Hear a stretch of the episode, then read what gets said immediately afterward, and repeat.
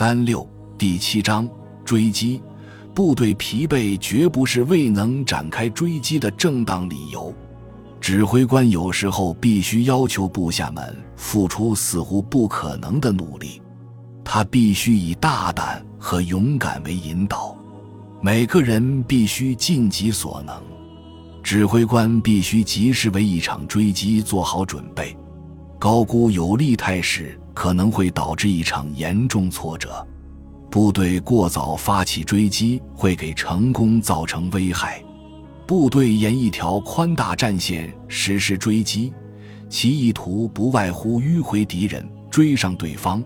夺取他们的后方阵地，或切断对方的后方交通线，在敌后方设置障碍物，可为追击部队提供协助。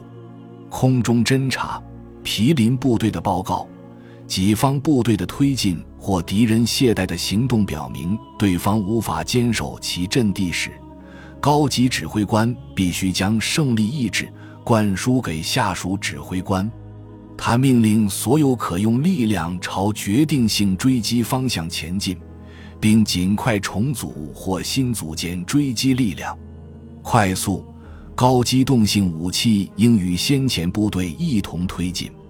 对骑兵和更强大的摩托化部队来说，会出现有利可图的任务。摩托化工兵、反坦克武器和防空力量应伴随他们一同行动。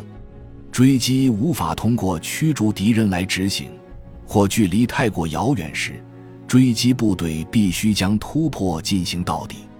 在这些地点，必须建立起协调一致的指挥链。战斗机和轰炸机将对后撤中的敌主力展开行动，哪怕牺牲其他目标也在所不惜。空军的行动加速敌人的解体。并沿对方后撤路线及其铁路末端给敌后方地域造成破坏。侦察机负责监视敌人的后撤路线，并留意敌人开进中的援兵。从敌人开始退却的那一刻起，离敌人最近的下属指挥官应立即发起追击，无需等待上级的命令。他们必须大胆的独立行事。必须对后撤之敌的一切弱点加以利用，与毗邻部队的协同至关重要。快速追击过程中，指挥官不能忘记汇报已超越的目标。各兵种的弹药补给是密集实施追击火力的先决条件。由于远程火力及其机动性，炮兵在追击行动中特别有效。只要有可能，他们就应保持最大发射速度。只要暗域有计划，可观测到的炮火能够打击到后撤之敌，一些炮兵部队就应留在原先位置。他们必须特别留意打击远程目标，但不能妨碍追击步兵的前进。远程低身弹道炮兵连应对敌后撤路线。和铁路末端实施最猛烈的火力拦截，强大的炮兵力量与追击步兵一同前进，防止敌人巩固其阵地并发动反击，同时逐渐承担后方部队的火力任务。步兵通过火力和猛烈追击，确保敌人的彻底失败。必要时，他们应以手榴弹和刺刀同敌人展开战斗。步兵重武器必须毫不犹豫地占据前沿部队身后或之间的阵地，追击部队应绕开敌人强有力的抵抗，将其留给后续部队消灭，而后续部队则在追击最成功处向前推进。指挥官应避免过早转移前线，追击部队应绕开化学污染地带，并设立标志提醒后续部队。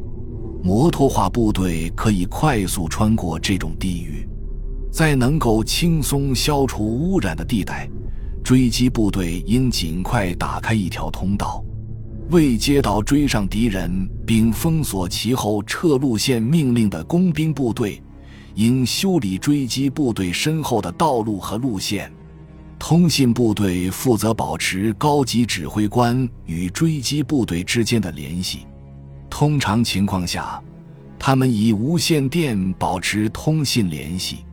师属通信营沿主要追击方向延伸通信干线，使其紧跟在先前步兵力量身后。如果敌人恢复战斗，师属通信营应在通信干线上设立一个前进信息中心，用于侧翼和后方的通信联系。信号拦截部队必须尽一切努力截获敌人的信息和通信。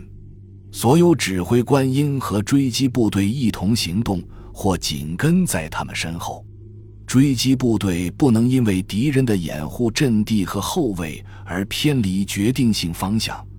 也不能被敌人牵制住大批力量，他们必须尽一切努力靠近敌主力。预备队也应向前推进，必要时，指挥官以预备队组建新突击力量，可以使追击行动焕发新的活力。如果敌人在无法将其立即驱散的地带顽强抵抗，指挥官必须重新调整攻势。指挥官应在前进期间组织各部队的弹药补给、战斗辎重队和口粮，绝不能让追击的快速推进受到限制。指挥官必须解除追击部队对补给和疏散问题的担心。夜间追击期间，步兵沿各条道路正面推进，而炮兵将其拦截火力扩展到最大射程。个别炮兵连跟随步兵向前推进，并根据地图侦察占据发射阵地。这样一来，他们就可以延伸拦截火力的纵深。情况允许时，他们还能为步兵提供近距离支援。为防止追击部队遭己方炮火误击，先遣部队必须把他们已夺取的目标汇报给后方。夜间空袭能为轰击敌后方地域的炮火提供补充。可能的情况下，指定从事包围任务的部队应在夜间推进。只有高级指挥官下达的命令可以终止追击。注释：第一次世界大战中最具破坏效力的远程低身弹道火炮多为一百五十毫米或更大口径。一九三三年和一九三四年，由于凡尔赛合约的限制，德国人仍没有超过一百零五毫米口径的火炮。一九三八年，德国陆军重新引入一百五十毫米口径的重型火炮。步兵连里，每个步兵携带一百发子弹和一枚手榴弹。感谢您的收听，本集已经播讲完毕。喜欢请订阅专辑，关注主播主页，更多精彩内容等着你。